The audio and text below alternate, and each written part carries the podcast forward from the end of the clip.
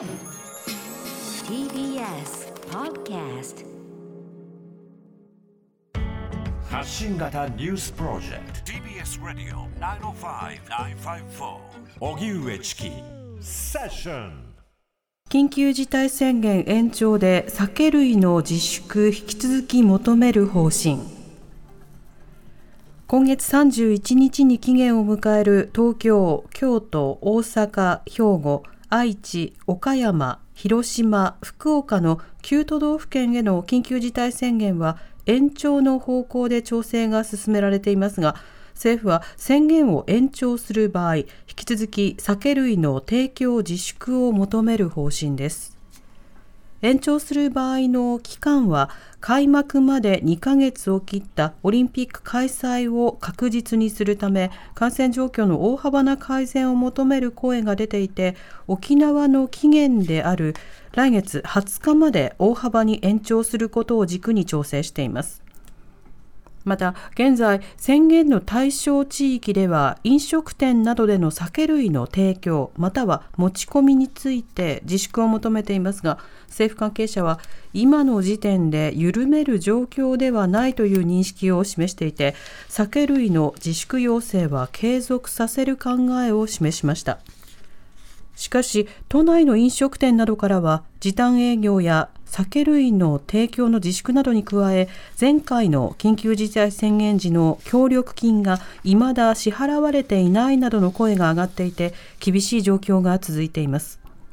菅総理は明日にも関係閣僚らと協議し政府の方針を固めあさって28日金曜に専門家に意見を諮り正式決定する見通しです。一方、東京都は緊急事態宣言について今日にも政府に再延長を要請する方向で調整に入りました。東京都は首都圏の3県と連携し感染拡大を防ぐため今日夕方1都3県の知事でテレビ会議を開き対応を協議します。また北海道も緊急事態宣言の延長を政府に要請するか検討を進めています。札幌市では今日も360人台の感染者が発表される見通しで感染の拡大が続いています。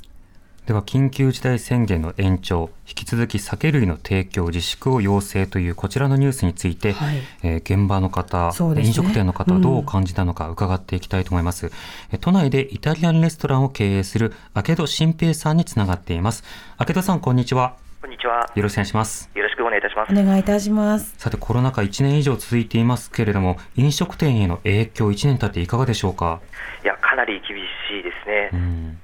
ランチ営業やと、テイクアウトとかいろいろやってますけど、なかなかお客さんも来ていただけないので、はい、モチベーションを保つのもなかなかきついですね。うんこれ、ランチ営業、テイクアウトなどの工夫というものは、どうでしょうか、あの落ち込みをカバーできるような規模なんでしょうか？いや、正直、全然足りないですね。うんまたテイクアウトも例えば登録をするとか、はい、あのいろいろな電子決済を導入するとか店舗にも例えばアクリル板を導入するとか、はい、いろんな設備投資はどうですか？そうですね、やっぱりそういったものも、なんか少しはこう補助してくれるとかはあるんですけど、少しやっぱ分かりにくくて、なかなかそういったものにうまく回せていけないですね。うん。その補助というのは、具体的にどんなものがあるんでしょうか？と感染対策のためにこういったの入れたら、なんか何パーセントは出してくれるとかっていうのはあるんですけど、その手続きがちょっと手間すぎちゃって、うん、それやるぐらいならもういいかなっていうぐらい面倒くさいですね。あなるほどまたあの何パーセントかということはあの全額補助ではないんですね。そうですね。はまあ半分とかそういった感じとかですよね。ということは基本的に対策すればするほど赤字ではありますね。そうですね。うんまた感染対策をされて営業中ということですが、はい、今のところはどういった対策を取ってきたんですか、えー、席数は半分に減らしていまして、まあ、先ほどのそのアクリル板とかを設置して、えー、ガイドラインに沿ってやっております。うん。この例えば席数を減らすとか、はい、アクリル板を設置するなどについて、例えば保健所に相談できるとか、都からの指導があるとか、そうしたことはあるんでしょうか？いやあの、全然そういったものがなくて、自分たちでこうちょっとウェブで調べたりとか、あとはこう飲食店の仲間たちから聞いてっていう形なので、はい、正直、毎回毎回こう、そのガイドラインというのは自分たちで調べながらやらなきゃだめっていう感じですね。東京都の場合だとあのガイドラインに沿っている方はシール貼りますよ、ステッカー貼りますよって試みしてましたけれども、はい、あちらはどうですか、えっと、そちゃんとやってるんですけれども、そのやり方とかもやっぱり最初はちょっとよく分からなくて、同業の方のこうちょっと SNS とかでこうアドバイスいただいてとかですね。うん口コミということですか？そうですね。そういったいつも都からの手紙とかそういったのは一切ないですね。はい。見回りなどは来ましたか？あ、はい、ありましたね。あのえっとうちの区の方から一回来ました。ああ、その見回りというのはどういった雰囲気なんですか？えー、っとちょっとお二人の区の方がいらして、まあなあの仕込み中ですか？に来てから、まあ、あのアクリル板使ってますか？とか、消毒やってますか？とか、そういった話をして、なんかこうチェック項目にチェックしてって、最終的にこう、まあ、店内、写真撮ってサインしてっていう形でしたね、まあ、結構急に、まあ、来る気はいらっしゃいましたね。やや抜き打ちという感じですか？そうですねはい、あということは、助言は来ないけど、検査は来るという感じではあるんですね。すねはい、うん何かこう必要なアドバイスとか助言を受けたいなというようなことというのはあるんでしょうか？あてかそもそも要請要請言うんだったらちゃんとそういった情報っていうのをそちら側から出してほしいなと思いますね、自分たちから取りに行けではなくて。うんなるほど。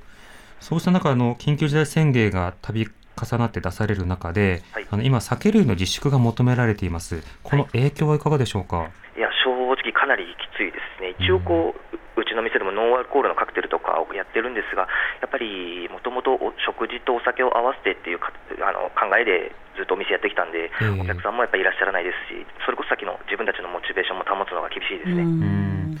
お酒の例えばおかわりなどを含めて、ドリンク代というのはあの結構なあの収支に影響しますよね。そうですねやっぱお酒とお食事が、まあ、こうパーセントとして、やっぱレースの分、お酒の分がゼロになってしまうのも厳しいですし、はい、まあ、お酒を楽しみながらの食事だと思うので、食事の量も減ってる感じはしますね、お客様の。うんこれあの、明戸さんのお店に限らず、一般的にどうでしょう、こうお酒の比率ってどれぐらいを占めるんですか？も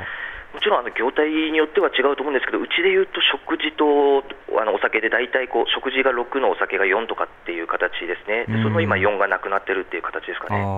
その例えばより居酒屋とかバーとか、お酒の方に重きを置いているところだと、その割合がもっともっと上がっていくということですよね。そうですね、多分もっともっと厳しいと思います。うん。あのなかなかノンアルコールのカクテルなどを作っても、あの次々と代わりにおかわりが出るとか、注文が出るというわけではなさそうですか？もう一杯でおしまいですね。うんまたあの助成金や協力金、こちらの支給についてはいかがでしょうか？ちは本当に遅いですね、あの全然来ないんで、うちはまだなんとかなってますけど、やっぱ知り合いはもうちょっと耐えれなくて、もう店閉めたところもありますねこれ、いつ頃からその手続きが始まって、どれぐらい待たされてるんですか？と今年の初めの1月とかのやつが、僕、まあ、本当に最近、つい先週、先々週ぐらいに振り込んでいただいた感じなんで、まあ、えー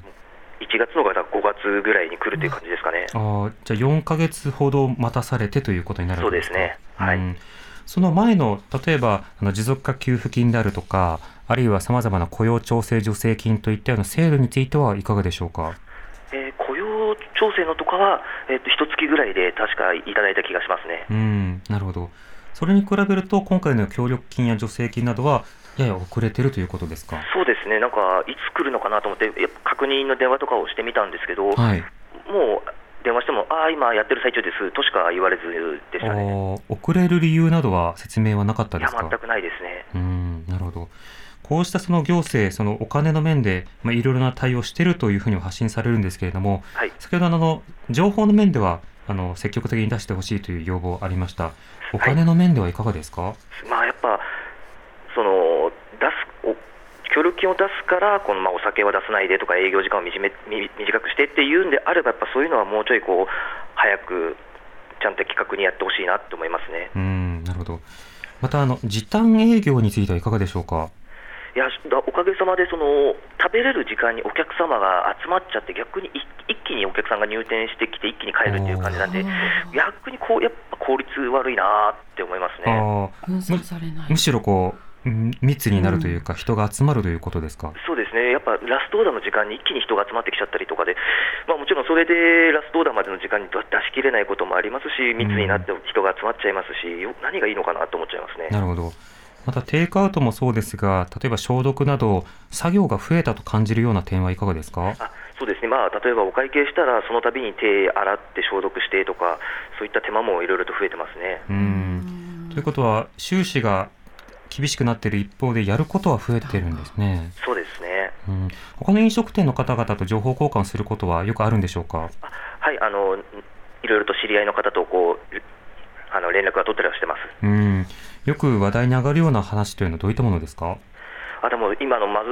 その協力金が遅いっていう話はみんなやっぱ確認しますね、あとは結局、先ほどのそのどこから情報を得たらいいの？っていうところで、毎回毎回ちょっと変わったりもしてるんで、結局、探すところがよくわからないとかですかね。なるほどまたあの